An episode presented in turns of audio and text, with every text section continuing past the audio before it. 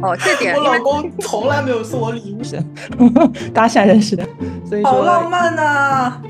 超浪漫的，这是我朋友。永远你都在马桶上找到一个就状态最好的一个他，开始录，家里全都是纸盒，我就想到这个我就气不打一处来，就是好了 OK，因为我是你老公的女版。发现有另外一个人跟他做过一模一样的事情，竟然是 Sheldon。所以有时候你会觉得他有点无聊。然后我老公讲啊，那你就订两个票，我在门口等你们，对吧？对呀，就是讲嗯男的比较喜欢讲道理，但是不会很共情在这件事情。他第一个反应永远讲，为什么这个路牌设计的那么有问题？啊，各位屏幕前的听众朋友们，大家好，欢迎来到本次隔壁班同学。然后本次呢，我们有一位特别的嘉宾，也就是我们的呃朱提姐。那么 Hello，大家好，我是朱提姐。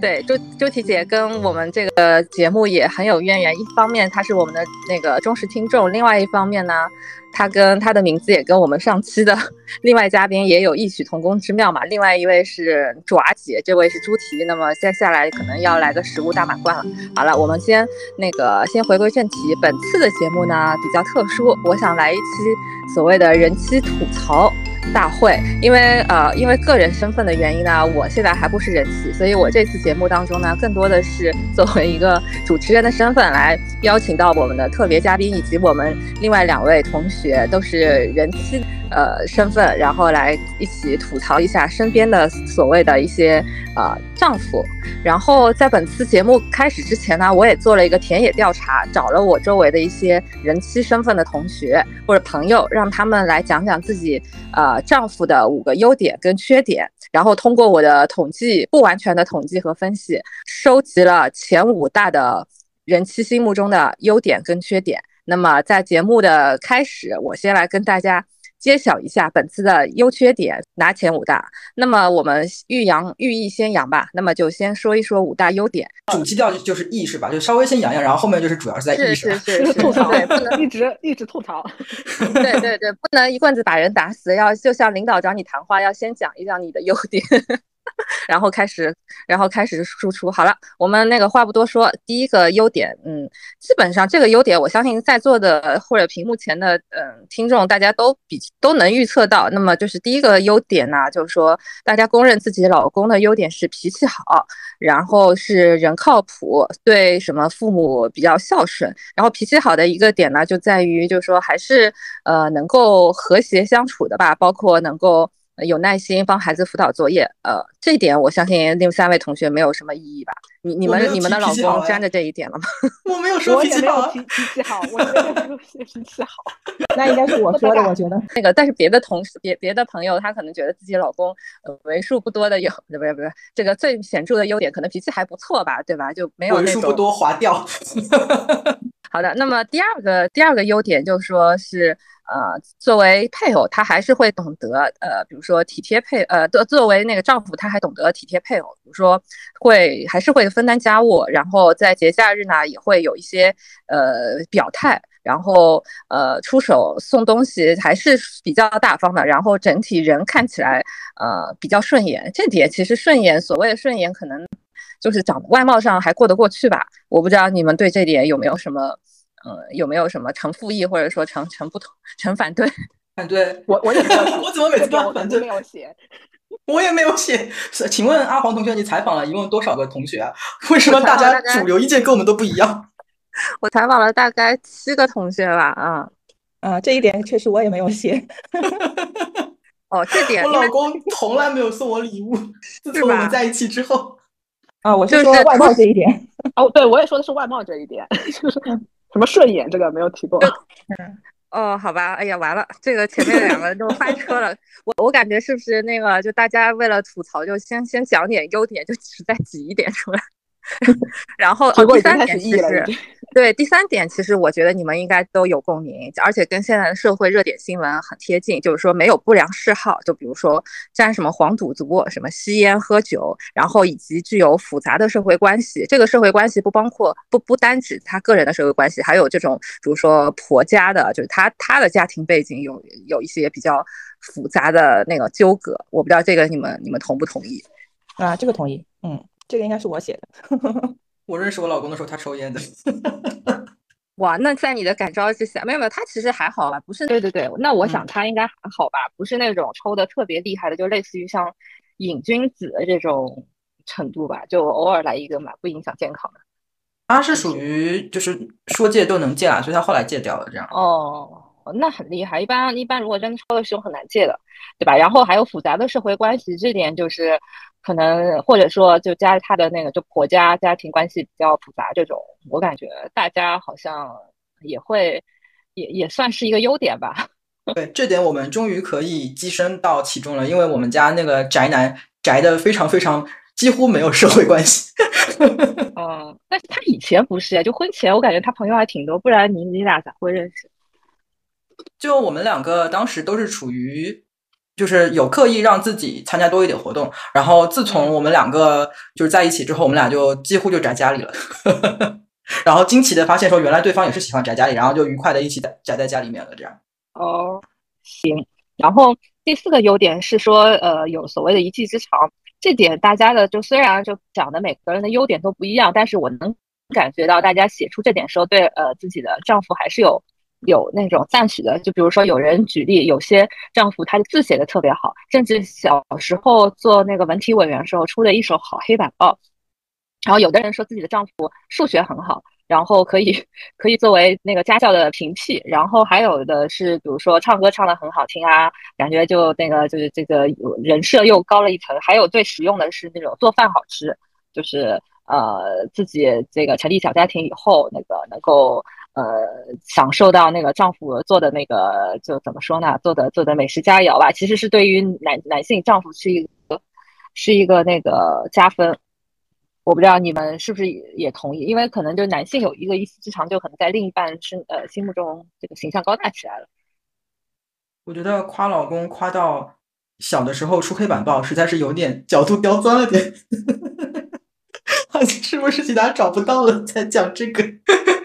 啊，这是凑数的优点，应该是。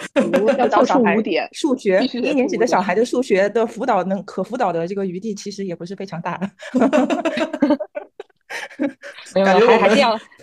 寓意先扬，有点扬不起来。没有没有，她那个这一提这一点的同学，她因为跟她老公两个人是那个就是学生恋人，就就那个那个高中阶段就是同学，所以说当就有她写这一点说，其实是有点自带偶像剧光环。她说当时年少无知就觉得这样就男生特别帅什么的。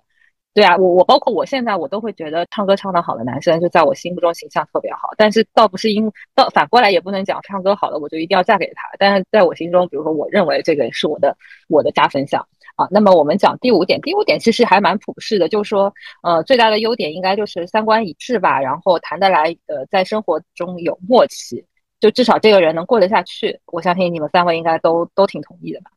也算也是个很大的加分项。啊，我觉得。对，但是因为现在感觉，因为生活的忙碌程度啊，已经超过了这个呃可以可以交流的这个这个时间的规划了。我觉得我们现在已经就是没没有太多时间可以沟通，主要是这个问题。但我觉得应该想象中应该如果能够聊的话，还是可以谈得来啊。这个不得不说，确实是这样子。但是你们一开始决定结婚也也肯定是因为当时觉得挺有默契的，对吧？但现在对当时时间越来越少。对我们当时就是其实是在音乐演出的现场认识的，搭讪认识的，所以说好浪漫呐，超浪漫的，这是我朋友中间最最像豆瓣青年的这一对。话筒递给主题姐，对我们确实在豆瓣上好像还有一个帖子，就是关于这个。我要去看。对，然后就就至少怎么地吧，就在对于音乐演出这一块，我们还是有这个热爱在啊。咱现在目前稍微有点这个热情有点下降了，因为现在演出质量可能也下降了。但是我们现在嗯，就是如果能够这个基础应该还是在的，我觉得。当然现在可能不太不太被提被提起了，就是好。那么这个马屁也拍好了，那么开始我们进入正题了。那么接下来我可能就讲讲一下大家心目中的缺点。那么可能有些缺点你们你们的配偶没有，或者是别人配偶所那个。呃，所具有的，大家反正可以也也不光讲自己的事嘛，也可以讲一下身边的观察的对象。好，第一点就是说吐槽的问题是生活习惯不良，就比如说在家里，呃，长时间窝在沙发看手机，然后长时间蹲在厕所 蹲马桶，然后或者是就是自己的体重管理比较疏忽，忽胖忽瘦，不能管住自己的那个嘴，然后就是这个体这个外外外形管理比较比较糟糕，或者是因为有一些别的因素，就是两人的生活习惯还是有一些呃不太一致，或者说因为男生过于爱干净，或者是过于不爱干净导致的生活矛盾。我不知道你们有没有想法或者共鸣？我问一下，你这个排名是嗯有票数最多所以排第一吗？呃，其实是票数最少的先讲。哦，嗯，就是先先从次关键的讲到主关键的。哦，我想说，我现在有的时候叫我老公带娃，都要跑到厕所里面把他拎出来，说你别看你的手机了，出来给我带娃。因为我只要是有小孩的事情，比如说我儿子吐在地上了，小的时候，然后我真的没办法收拾，然后小孩在边上就是乱哭，然后我就想找人帮忙。然后因为我们家是没有老人带小孩的嘛，就是就是我们两个，然后就就喊好多好多遍。最后就是在厕所找到他，然后他说我还没有起来，为什么要来找我？就是那样的态度，还很凶猛。所以说，就是我常常在，比如说在赶火车的出门的前一刻，就是找人还没找到，就是也在厕所里，就是永远你正在马桶上找到一个就状态最好的一个他。就精神状态是最好，因为他还拿着手机，所以他是 那种带着一种洋溢着快乐的一个脸庞，就是让你觉得，嗯，你在在小孩身边，或者是正常这个上下班的时候，你很难看到他这种状态。嗯，对，这个这个真的是，因为我觉得这个马桶这个，而且我听说周围的很多这种有家特别有小孩的这种男性，他们对于厕所的热爱都是溢于言表的，因为很多很多我的那个女性的那个朋友都是这样的吐槽过，不知道这个这个，因为厕所可能对他们来讲是一个安全的港湾吧，他们可以尽量的在那个马桶上延长他们的快乐的时间。那我觉得新加坡有一个天然优势的，呃，我觉得他们很难在厕所待很久的，因为新加坡热嘛，所以你在厕所待太久，你的体感不是很好的。我我就觉得在这里好像听到这个问题会相相对少一点，所以让厕所变成一个不舒服的地方。所以我老公就把厕所弄成了一个超舒服的地方，他搞了那个那个马桶圈，然后又是温暖的，然后又是可以冲水，然后他还搞了一个小凳子，然后可以可以垫在脚下面，超级舒服。然后在里面他在厕所当老佛爷是吧？然后我要带娃，我要找他干嘛干嘛的，给儿子换尿布什么，就冲着厕所吼：“你拉完了没？快出来！” 第四大缺点，第四大缺点就是呃。消费消费习惯，可能就是有的男生是还比较不像呃，也不怎么爱花钱，但是呢，他们的花钱的点在一些很奇怪的地方，就总是会买一些家里永远又用不到的东西，或者是比如说家里已经有了一个什么。呃，已经有了一个 iPad，然后还要说我呃这个最新有一代产品，我要补或者家里已经有耳机了，或者有别的那种家庭设备，他说不行，这个最新一代能解决我们家里的痛点，我一定要买。然后或者是在自己的爱好上面花比较多的钱，像有的呃丈夫他喜欢收藏球鞋或者收藏各种手办什么的，就在妻子眼中，可惜这可能这些东西又又又贵又占地方又落灰，然后呃。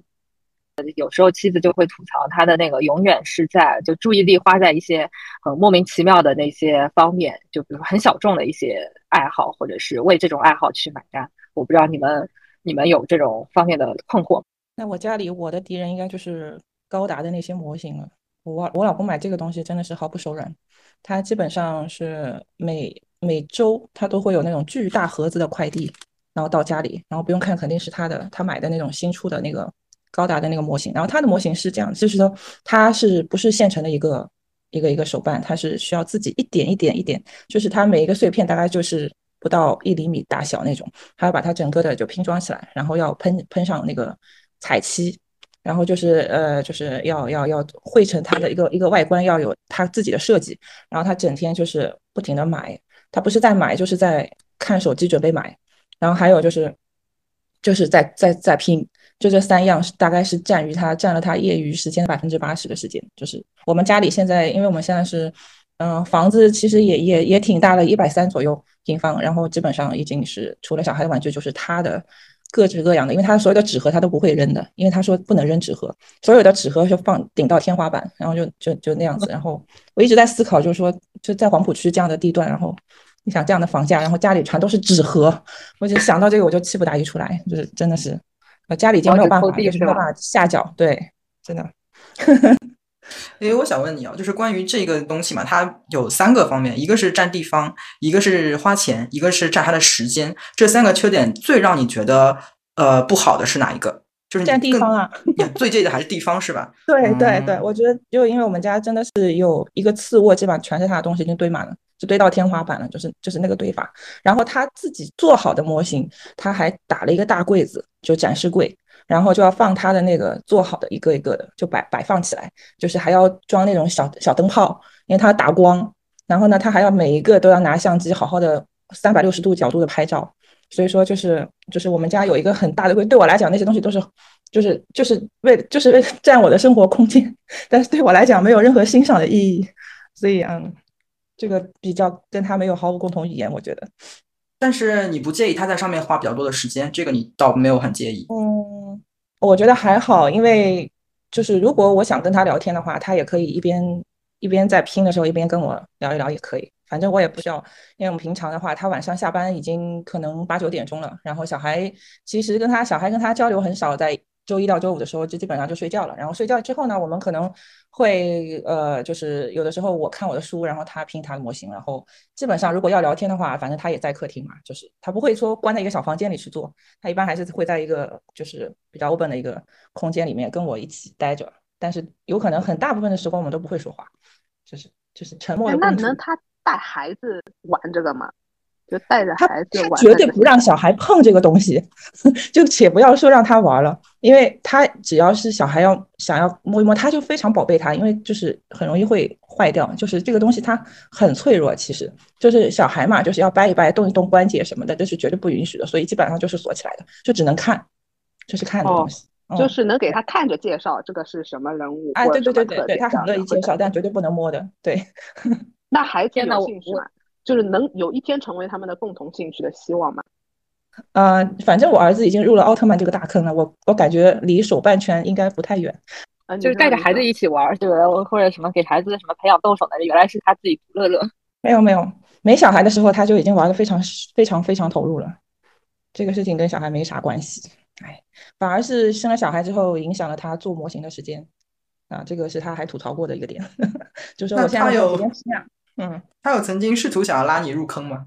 啊，绝对没有，因为我的眼神、嫌弃的眼神和我的那个，不需要不需要言语沟通，不需要他发出这个邀请，只要一个眼神、一个表情，大家都已经明白了，这个事情是没有希望的。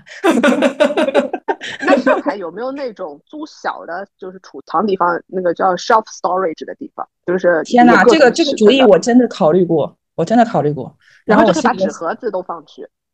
啊，对，就是，但就觉得这个事情未免太亏了一点，就是花钱存纸盒。我我不过通常那个 shop storage 是很远的地方啦，就是就是租金比较便宜的地方。反正新加坡这边就是没多少钱的，有些人就会把有一些家具啊什么，但是他又不想要，可能还想留住的或者什么，他他会存进去的。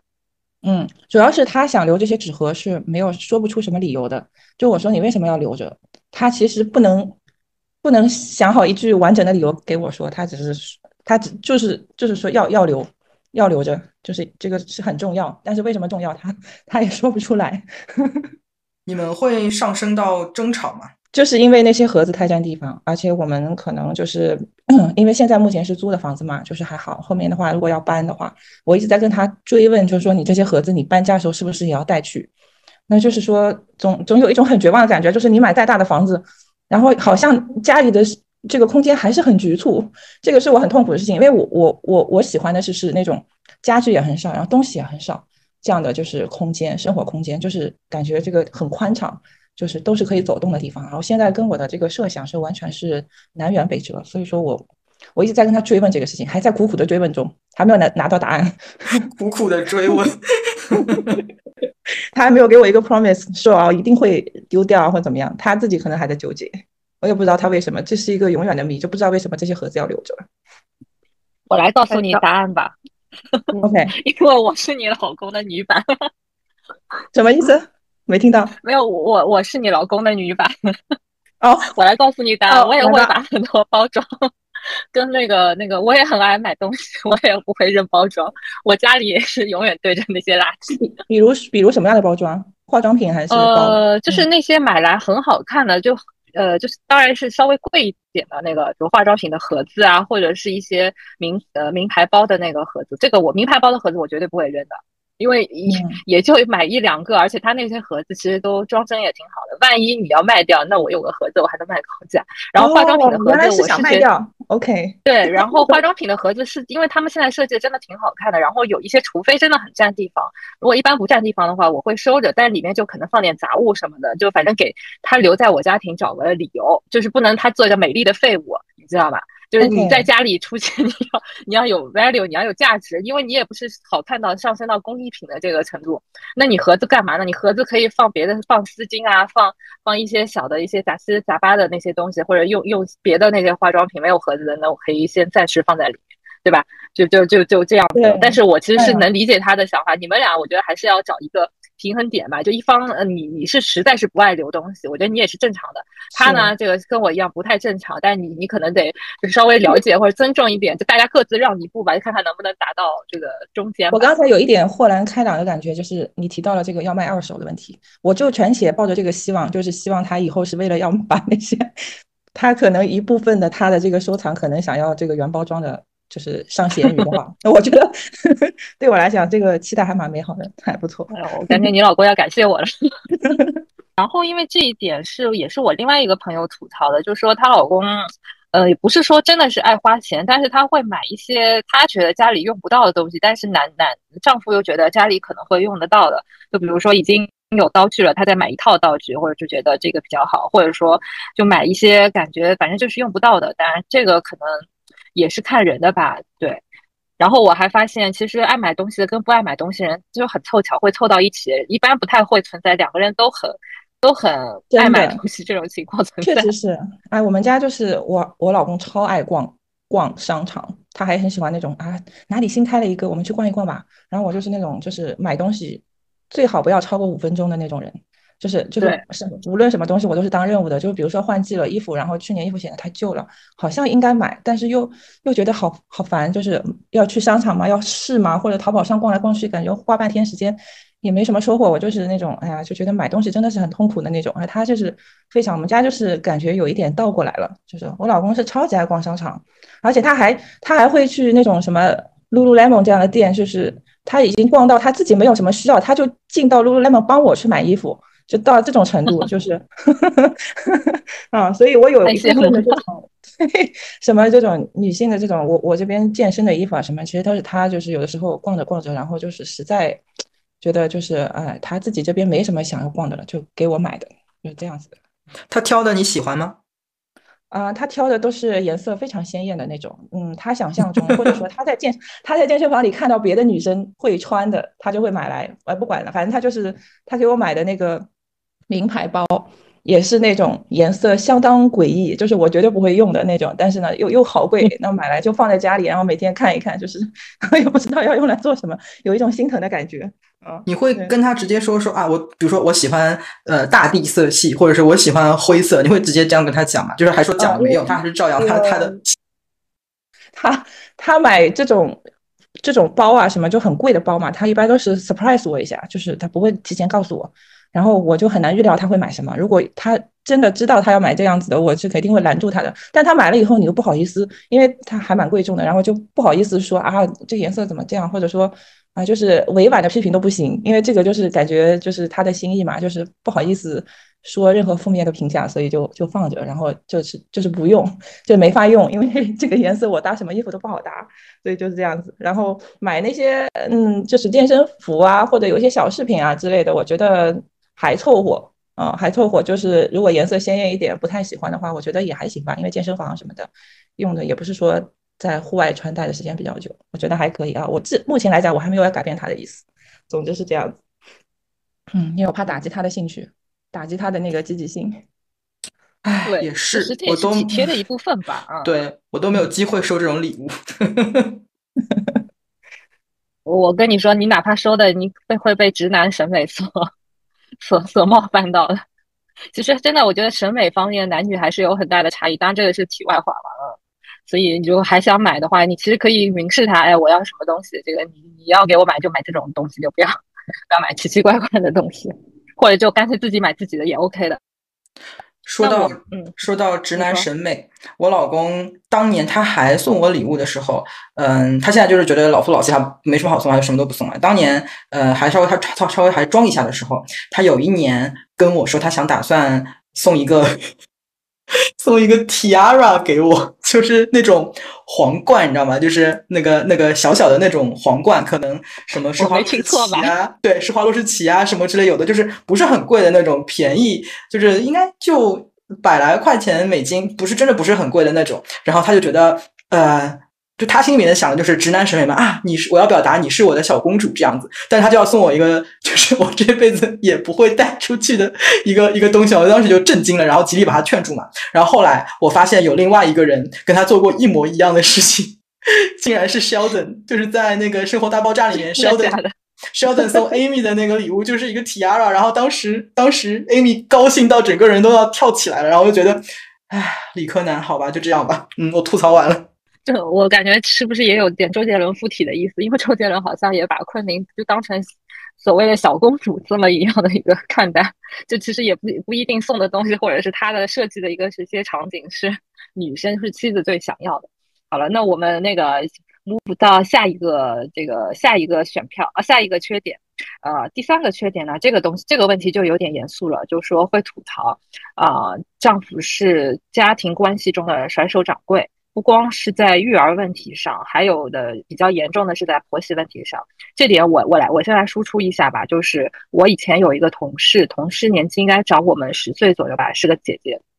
然后她就说，她因为当时她跟她老公是分居两地，她留在广东，就当时她没过来香港，然后老公已经来香港工作了。然后她跟她婆婆就被迫一起住，因为要带孩子什么，但是跟婆婆之间就产生了很重大的一个分歧跟呃纷争。然后然后我就说，那你老公当时怎么办？他说他反正也不在不在广东，然后乐得当闲手甩手掌柜，就是坐山观虎斗的这样的一个架势。所以，然后我也看到不不少，就是我。我周围人吐槽她老公的那个点，就是在于在家庭问题上会会会某种程度比较当甩手掌柜。我不知道你们有没有共鸣？我觉得我老公，嗯，是有这个问题，但我觉得他主要原因是因为他没有这个处理的能力，而不是他不想处理。就是他就是他如果有了有了这个问题，一直是存在，对吧？然后他如果要去处理一下呢，总觉得他处理的就是还不如他自己也觉得，就是说他出手了以后，感觉他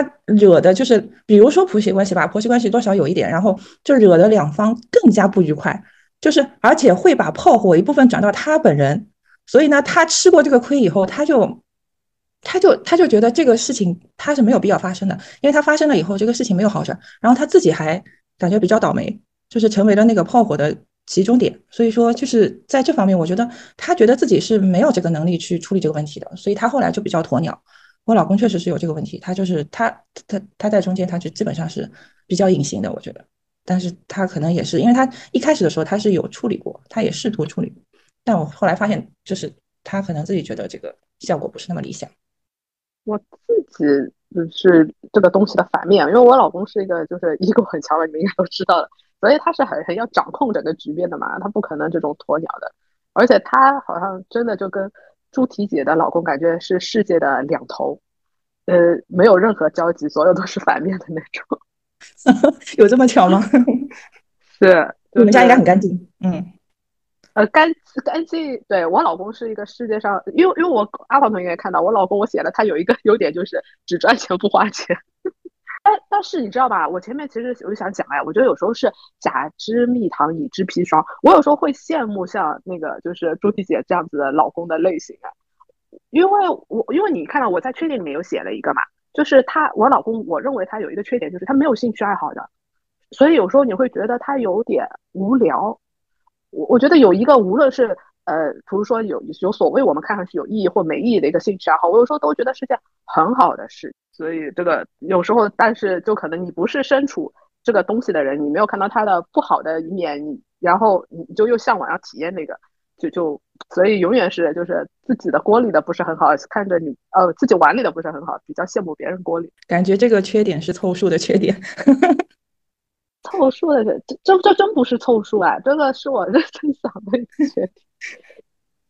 可能因为我比较喜欢那个，就像我原来很羡慕，就是美有些就是我我原来可能在美国那一节提到过吧，我觉得美国人他们有一种生活态度是很好的。然后花同学也分享讲啊，他们无论是有多少钱，他们都会有一个自己呃或者甚至更多的兴趣爱好。然后在美国很多兴趣爱好也不需要很多钱去供养的，嗯，而且我对我女儿的教育的时候，我也特别注意这一点，嗯，因为我觉得我跟我老公有时候呈现这种状态，也跟我们从小的生长环境帮教育，嗯，就是体系有关系。我们被教育到。就是我们应该只把大部分的精力专注于所谓的世俗成功吧，工作啊、赚钱这些事情，然后砍掉自己在其他的这些所谓没有这种世俗成功产出的事情上，不要花太多时间。我反而会特别在我女儿的培养上去强调她的另外一面。我就和她讲很多东西，这种兴趣爱好带给你的快乐是有时候更接地气的一种高兴。而且我说这个还有一点很好的是，这是成为你去扩大社交圈认识。同好的人，而且在有相同爱好的情况下，你是很容易交朋友的。所以，那你老公他对他他业余生活，他他主要做什么呢？他的时间花在什么地方？赚钱，他 是不是？天呐！对，就是就是我我老公就是他真的就是除了正职以外，他如果还有时间的话，他就会去做副业的那种人。还有就是他因为呃这一部分他是大大家都知道嘛，就是他是要分担家务的，然后还要分担很多孩子的事情。其然后他最多剩一点少少的时间，就是最多自己呃，然后然后我我还写了一条，他就觉得好像是不文艺吧，所以他也不怎么看书啊，看电影，他最多就会刷刷视频，但是这个时间不会很长，因为他也剩下没多少时间。我也写了不文艺这个这个事情，就当年对对。对，就当年他还愿意装一下的时候，嗯，他有陪我去看过天鹅湖的芭蕾，然后他基本上落座五分钟就之后就睡着了，然后从头睡到尾，然后还打呼，然后我就还挺心疼那个芭蕾舞票子的，因为还挺贵的，两百多新币呢，我就觉得还，以后坚决不带这个人去去那个了。不过不过我老公会打游戏啦，就是他他还是有一点这种男生的直男的那种爱好。哦，打游戏我老公也打一点的，但是这个我。不把它作为一个爱好啊！哎，你知道他的打游戏看上去是件非常无聊那个事情，屏幕上都不知道在发生点什么事情。这这这是什么意思？那种就是你他的打法不是那种你在屏幕上看到哦两个人在对攻或什么哦他就什么像人家之前玩的什么，他不是的嘞，他的打法是有很多，就是要挂机啦，还有就是要什么有很多，就是我觉得我老公在游戏当中呃得到的那种快感，也是那种赢的快感。他他有很多的乐趣是来自于他赢了，他这个游戏啊，我我看他不是沉浸于就比如说哦这一下是就是很有画面感的那种打法，就是或者什么赛车啊什么，不是的，他是那种数字什么调来调去，我不知道你们有没有见过拿的是这个了，数字调来调去，调来调去，然后好像要跟别人怎么了，反反正就是分数高了啊，就就可以了，然后他就会把它练到啊，真的会有人来买他的账号的。就是好像他这个级怎么样子了？对，还是赚钱。对 对，哎呦，笑死我了！赢赢了，然后要变成钱。嗯，就是是是他的爱好。我知道了，这个就是那个嘛，升级嘛，然后就刷刷刷分刷分嘛，就是那个。对，这有什么好好玩？超无聊。这这这个账号很值钱的，你知道吧？那但是看上去真的很无聊，就这个东西，这个事情就是我我我完全看不出来这个东西能有多少意思在里面。可是他有成就感，可是他有成就感，不是很容易上瘾吗？如果要刷分的话，他也不上瘾。他他只要就是他，他是个很有自控力的人，他知道正业副业什么是更更现世俗意义的，就是那个更重要的。他他还有点额外的时间，他就在分配这个上面，他超有自控力的。那他有真的卖过那个账号吗？他有真的卖过吗？卖过，所以对他来说这也是个打工嘛，就是又 坚持。嗯。哎，然然后前面讲到看演出也是的，我我老公就是他他就是几乎就是后来稍微的时间，他不会陪我去看这种的。后来我有了女儿，我就带我女儿去。比如说这次我们在计划六月份要去欧洲，我们说哦维也，我就说维也纳肯定要是要去看个演出，大家都要去看演出。然后我老公讲啊，那你就订两个票，我在门口等你们。我还以为他说我在酒店睡觉，你们去看演出。啊，因为他很喜欢接送这件事情，他接和送我们是一个很乐意的。但是他真的已经到了那边，天图爬山，他都不会想要进去哦。我就看一眼嘛，我不一定要真的听是吧？我只是看一下里面，他都不想要进去的，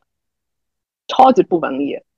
不能更不文艺，应该是。行，我觉得我们可以那个呃，这方面吐槽的挺多了，然后我们可以呃看一下排名第四个那个这个缺点。其实第四个跟前面几个缺点都是有点呃千丝万缕的关系吧。就说比较直男思维，这边的直男思维呢，倒也不是一定是贬义，它是一种特征。就男性他想问题的时候，可能是比较线性。他会比如说出现问题，他会比如说你跟他说，哎，我今天怎么怎么了，他是会直接会跟你正儿八经的去分析问题，会给你出各种主意，而不是说先把这个就是把你的情绪先稳定起来啊，这个哦，我知道你这个很受委屈了，怎么怎么地，因为有时候其实问题也根本不是问题，对吧？啊，可能只是人的一时的一个情感反应，然后呢，也也吐槽自己的老公比较。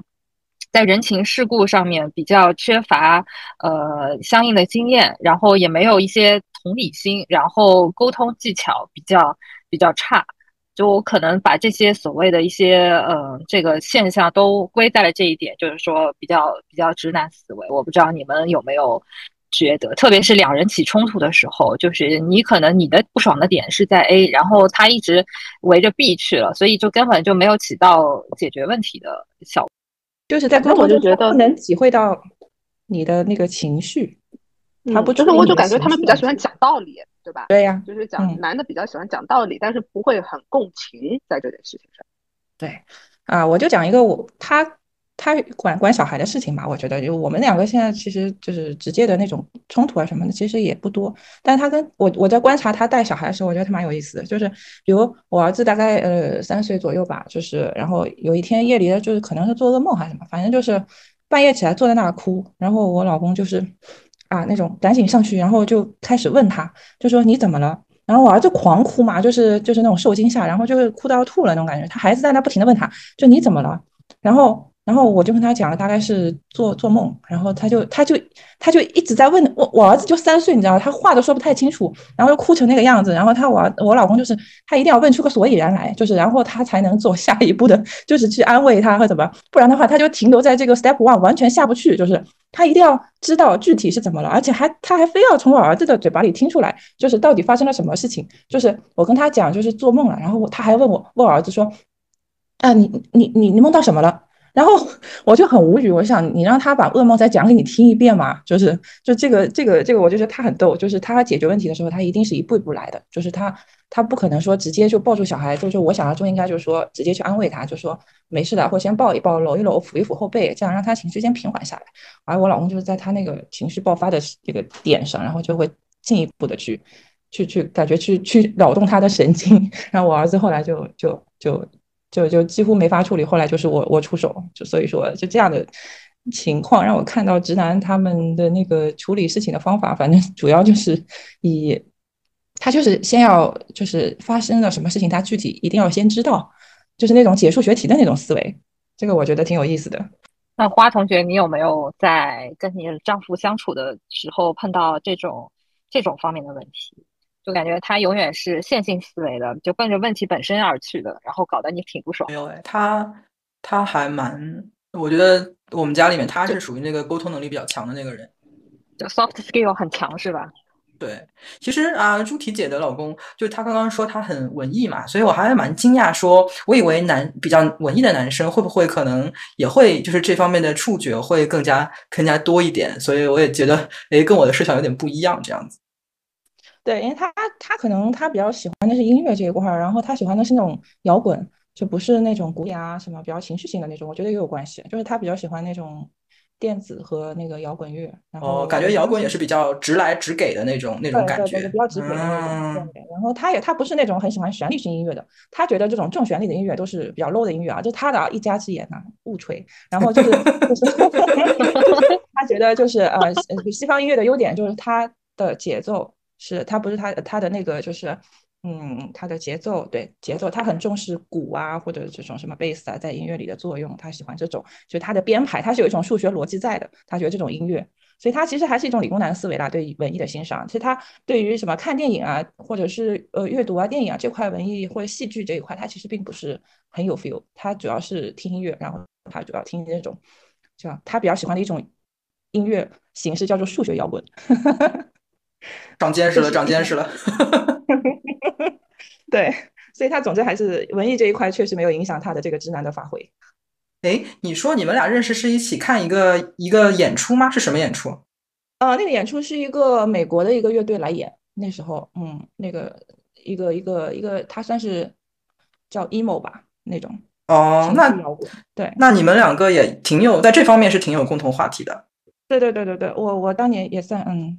大半个文艺女青年哦，摇滚女青年可以这样说。对，我们哦，当时确实是在那个地方，就是然后就是因为我们两个都迟到了，我们两个是最后进场的，这缘分真的好然后没有地大。方坐，没有地方坐，然后嗯我们就在门口的一个一个一块地上，然后就就随便聊聊天，就这样认识的。就主要是因为迟到。太浪漫了，太浪漫了。行，那我们那个呃，移到最投票最多的那一个点，缺点就是说，呃，比较比较比较有自我吧，就是说这种自我体现是在固执己见、偏执，甚至在某些方面会有一些小心眼。就比如说你他有什么问题，他只能接受你对他的赞美，然后一旦你跟他指出问题，他就拒绝沟通，不听不进去，或者是甚至反过来还会就他所认同的一些方面，就是给你叨逼叨，就一直不停跟你念叨。就我不知道你们有没有这种呃观察或者这种体会，有人话要，说。我不是写了一个叫做“有问题总是别人的”嘛，那个缺点。那个我老公有一个特点很很有趣的，其实我觉得也有点受他爸爸影响。我老公如果出，他是一个很会开车的人，但是如果他出去这个路线今天，哎呀，有时候不是会两根道有点不确定走哪个，然后岔的那种嘛，他第一个反应永远讲，为什么这个路牌设计的那么有问题？这么写，所有人都会误会，以为要往这里开的。如果不是已经知道的人，怎么怎么的，所以他就是这种思路的。这个东西如果发生问题了，绝对先不是他的问题。但是呢，他这个什么一直叨啊，他他不是很有这个特点。我老公是一个不喜欢说教、废话的那个，他就完全很直接告诉你这个事情，他就是这么认为的。那，但是呢，因为我跟我老公就是认识太多年了嘛，我知道就是从什么角度说下去，他能听进去的。但是呢，这个东西有时候要看具体事情啊，他花的时间长度会不一样。但是你如果是那种很跟他直的去反对他现在的讲法，常常就是效果没有那么好。所以要花心思，要怎么讲，然后还要分阶段的，有时候逐渐推进这个事情，才你才太厉害了能就是游客刚改改变他想法。对，就是他他不断的吹展边自锋，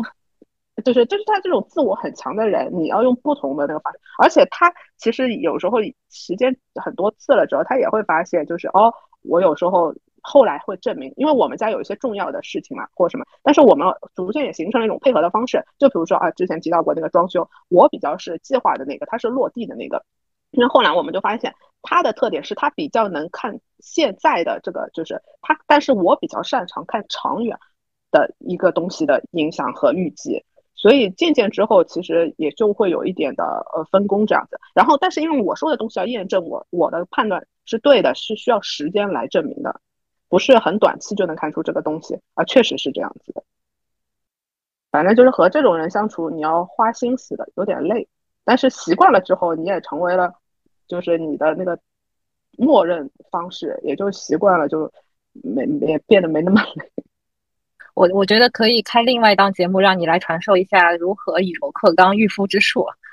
然后但我觉得这个看人的，真的人和人不一样。一不一套打法打打全球，对吧？那我们听听看那个呃花同学，你有没有这方面的困扰，或者你有这方面的观察？人家如果意见不合，通常就是会呃莫名其妙，然后我就被我老公说服了。所以就他是那个沟通能力很强的人，然后我就说我们家就是就是讨论从社会问题到家庭问题，我基本上很少有赢他的，基本上都输他。然后嗯，对，嗯。是有一些东西可能嘴上赢了，行动上未必那个能占上风。就是说，有可能有一些观点你们不合，但是其实事情的发展或者行动上有没有还是按照你的意思去做呢？嗯，就其实我们有的时候是讨论一些比较形而上的东西，就比如说讨论一些女权的问题啊什么之类的嘛。然后，嗯嗯，比如说我之前那个那个星期我们讨论女权的时候，那我看了一些女权的书，然后跟他讨论嘛，然后。我也说不过他，然后我们最终的结果就是他有他的观点，我有我的观点，我们不一定一定要就是嗯那个同意对方嘛，我我们还是可以各自有不同的观点，但是我会觉得他有的地方讲的的确有有有道理的，我会去想说，呃，我会吸收他的那个想法，然后再把它整合到我的我的我的那个想法里面，然后再再进一步的考虑是不是他有什么漏洞，然后我可以去再继续的去说服他这样子，但是很难，我觉得他是一个不知道为什么老是把我说服的人。了解。那我不知道朱琪姐，你有没有这样的一个同样的问题？还是你是这个哦哦永远赢的 辩论高手？这个描述说的是我本人哎，因为我们家就是我们家就是我老公是那个被统治的那个人吧？呃，可能是我说的“统治”这个词不准确啊，但是可能他主要是一个就是服从决定的人，就是所以呢，什么固执己见什么的可能不太存在。然后就家里可能要做一些比较大的决策，他一般是不愿意做最后那个一锤定音的那个人，基本上都是因为他他他就是很他就是觉得这个做做决定这个事情对他来讲很困难。然后基本上家里大小事买房，大到买房换房，或者是啊先租再买什么的之类的，或者说对于其实其实当时就是小孩出生这个事情，就是当时我怀孕的时候，他其实当时要小孩什么时候要，其实也是我 决定的，就是他当时其实是挺挺怎么说呢，有一点恐慌，有一点不确定，对于有小孩的生活，他其实没有完全准备好，但是他也就是。服从了我的想法，对，后来就是对，就是按计划进行了，对，所以说基本上他是一个，他觉得挺省事的，其实这也是一点，就他觉得我来决定所有的事情，这样挺好的，然后他也就不用再操心了，但其实。啊，我其实也不是一个很爱做决定的人，所以说我们家常常存在有的时候我故意不做决定的时候，我们家会出现短暂性的一种失控的状态。我就想做实验，看看这个事情会怎么发展，但是后来发现这个事情最后还得我自己收场。哎，那我想问哦，那比如说有些事情是你决定了之后，然后如果中间出了一些问题，你老公会说什么啊？都是因为你的决定，他会这样子吗？说他不会，他就会帮你一起去解决这个问题。呃，他他不会，因为我会在出问题的时候，我就先预防他会这样说，我我会把他的那个话路堵死。机智，果然是猪蹄姐。对，先先找一些，比如说先先稍微补救一下，或者说先找一点别的理由，就是你稍微稍微隐藏一下，或者说就就就有的时候就就摆烂，就就就这样了，就怎么着？但是也不能说没有人做决定啊，对吧？会有这种话，然后。他想想就是感觉，嗯，那也也没有办法，就是这样子。所以，我我老公服从性是很强的。他一般来说，他他比较相信我的判断，这也是。然后我就感觉骑虎难下，在这个家里就感觉是 要永远都是要 就做做那个操心的人啊。他就做那个呃，就是怎么说，劳心者治人，对吧？劳力者治于人，他就是劳力者。哎，其实我我觉得观察下来，就前五大优点跟前五大那个吐槽的缺点的话，都是有有一些是互为硬币两方面的。就比如说，如果你觉得你的丈夫比较无趣的话，那么可能他就是一个生活兴趣特别广泛的人，对吧？然后会有一些关于消费方面的一些问题。那如果你觉得你的那个丈夫可能在某些方面是有一些缺位的，那么。那如果说换一方面，就可能他就特别有主意。那你有时候两个人有冲突的时候，可能你就要花一些时间跟技巧去说服他，不然的话就是火星撞地球，会造成家里的一些这个争吵或者是矛盾。我不知道作为一个未婚人士，我我的这样的一个比较片面的观察，啊，对不对？我觉得你说的非常好，对我感觉你已经准备好了。但是也有一些男性特有的一些吐槽的地方，就比如说，我觉得男性，就比如说那个蹲马桶的事情，对吧？还有一些，我是觉得男男性普遍他们会比较爱面子，对，就是说你不要去 challenge 他所谓男性的尊严，但是其实你可以把 面子留给他，把里子留给自己。哦，菲菲同学，你有啥要补充的吗？或者那个那那两位同学有啥要补充的吗？呃，就是我给你写的那个时候，我就发现我写下来他所谓的优点都是。跟我比较相，因为我上次好像也说到，就是我感觉我老公百分之七十跟我相似，百分之三十是不同嘛。我觉得主要是跟我相同的那些，还有一些稍微还是可以跟我互补的，是我自己知道我自己不足，然后他可以跟我互补的一点。我觉得也是这些相似和能跟我互补，我自己做不到的事情，是可以吸引两个人当初走到一起吧。还有就是我所罗列的缺点，就像你讲的，也是硬币的两面。我把它写成缺点，大多是因为这方面跟我很不同，所以我不同意他这么做，我就把它写成缺点。但是确实就是硬币的两面，在有些人看来，可能就是是是个优点，甚至因为可能这个东西是跟他相似的，就又成了另外人眼中的优点。出嘛，去去去去，就大家就是说，作为已婚人士，又是就是家庭。呃孩子啊各方面比较比较幸福的，就相对生活质量、婚姻质量还比较高的这三位的代表，能不能一一人讲一句话给我们所有屏幕前呃没有结婚的或者是还是单身的这样的人一句一句话，就是说关于这个有没有一些这个真言、爱的真言可以传授 传授给我们屏幕前。手机面、手机前的那个其他的听众朋友们，那个我就听下来，觉得我们的老公挺不一样的。有一些东西，就像刚刚飞同学说的，是在光谱的两头啊。所以我觉得就是各花入各眼嘛，就很很呃，不同的人有不同的风格，匹配不同的人啊。我觉得最关键的一点是，嗯，你不太能够嗯期望说啊，这个人以后可能会改变，或者你跟一个人在一起的时候，嗯，初呃初始的时候在一起，然后你觉得说啊，那个缺点我。其实心里挺膈应，但是可能他时间久了他会改吧，或者是结了婚之后他会改吧，或者是有了小孩之后他会改吧。我觉得可能会有这种事情，但是但是，嗯，婚姻不能建立在这种期望上面，因为大大概率的时候他是不会改的。所以我觉得，嗯，找到一个合适的人，而不是要去，呃，有一个你期望他最后会改成一个合适的人这样子。我觉得你要就是 make sure 你在一开始的时候跟这个人就是就是合适的那就可以了，然后自己嗯自己的生活过得好，就是里子过得好。也不用去管外面的人看到的那个表象是什么样子的。对，我觉得夫妻俩能相处下去的话，一个是呃，就像前面花同学讲的，要记得当初你们两个人看中的对方是什么，就是在你眼中他是优点的那些，但绝对同时你就要包容一些他的其他的跟你不相似的那些地方，而且这些不相似的地方，千万是不是说能跨过你某一条底线的。它必须底线之上还是在的，不然就是这个是个定时炸弹吧，以后有一天就会爆炸的。我还在思索，不过我觉得，嗯，就是在这个当时还没有结婚的时候，嗯，你可能看到的有些有些东西，哦，就是嗯，我觉得很多东西都会变，但是。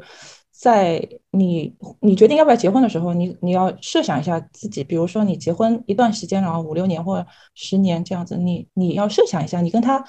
会不会还有还有还有话可以聊？我觉得这个很重要，就是对我来讲，沟通是很重要的。就是说，夫妻之间就是不能说啊，每个人都是一个角色分工啊，你是妈妈，然后你你你你你是老婆，然后他是什么要要要挣钱养家之类，就不要角色心太重，然后找就是在。找对象，或者是在结婚以后对生活的、在对婚姻的预期的时候，我觉得都是不要，就是觉得就是好像把人看作了一个角色这样的一个一个分工这样子的一个一个一个一个规划。我觉得就是你要看的是，因为很多东西都会变，但是这个心里面有一个有一点能够互相支持下去的这个基础，如果在的话，我觉得这个婚姻还是这个稳固性还是有保障的。我是这样觉得的。啊，虽然他可能不会经常拿出来被用到，但是你要知道，你你们两个会有一个很会心的一个东西，对，一个一个很会心的东西，但是不需要常常提出来，对，但是有一个共同的一个一个地方吧，就是，啊，我觉得这个这很很难表述清楚，我不知道怎么说出来。我大我大致也也能也能 get 到你的意思嗯，哎，因为是这样子，我反正通过这期节目的观察，其实我刚呃，我一开始跟那个朱迪姐说，我说我这期节目可以做成什么难得班的一个。男男人的品德班的一个课外业余材料，但是我感觉讲着讲着又变成了这种所谓的一些婚姻课外辅导辅导作业啊。当然这个也是开玩笑嘛。其实我有一个很好奇的想法，我想问，我想问一下，就是各位就是已婚的，就是就回到当年，你还会选择你老公吗？就是我本来想问的，但是我觉得大家会说一些场面话，我就 都还 不问了。好吧，好吧，但是 其实是可以可以讲的啊。你如果觉得那个有什么遗憾，或者说什么更好的选择，都可以说，不要讲场面话，节省节省我们宝贵的时间。对，我觉得会吧，因为我把这个优点第一条列的就是能沟通。其实我觉得我跟我老公认识，然后共同生活那么久，嗯，平时生活中我觉得我还觉得就是让我还还挺珍惜的，就是我们晚上大家都睡着之前，还是会聊聊一聊天啊。然后我跟他聊天，我觉得有一点是很舒服的，就是也不知道是因为时间长了熟悉，还是真的就是大家价值观还是比较一致的。就是他很他我们互相之间很能 get 到对方点的。我觉得在人生的际遇里面能遇到这样子，就是一直能沟通很顺畅那么久的一个人，我觉得是难得的不容易的。所以我觉得已经是呃幸运吧。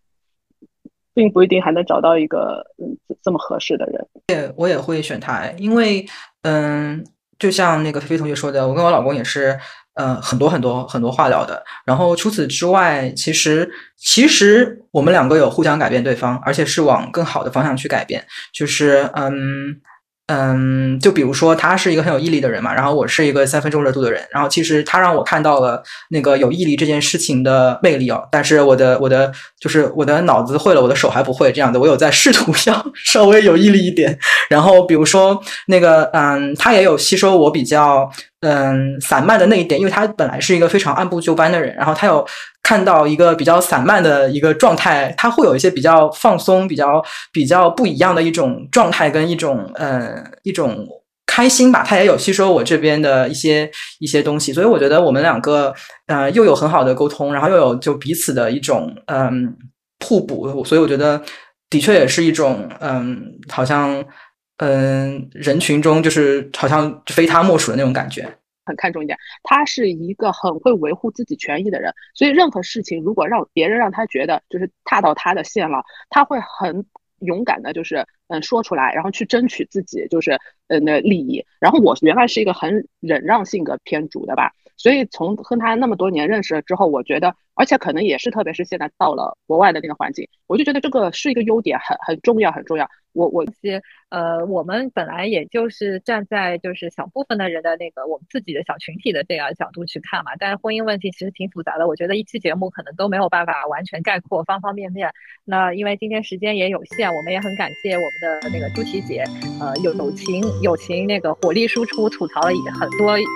有有有价值或者说非常有意思的一个一个现象，也感谢我们另两位呃人妻呃贡献的贡献的金玉良言，因为其实。婚姻其实有很多种嘛，也不单单是我们这个小群体所呈现出的现象。其实只要能呃自己觉得觉得开心，对你的人生有帮助，我相信这样都是一段比较好的关系。当然这个问题还很复杂，我们以后也可以多花时间来继续探讨下去。那么我们先呃那就先再跟各位说一声呃下次节目再见，拜拜，拜拜，拜拜。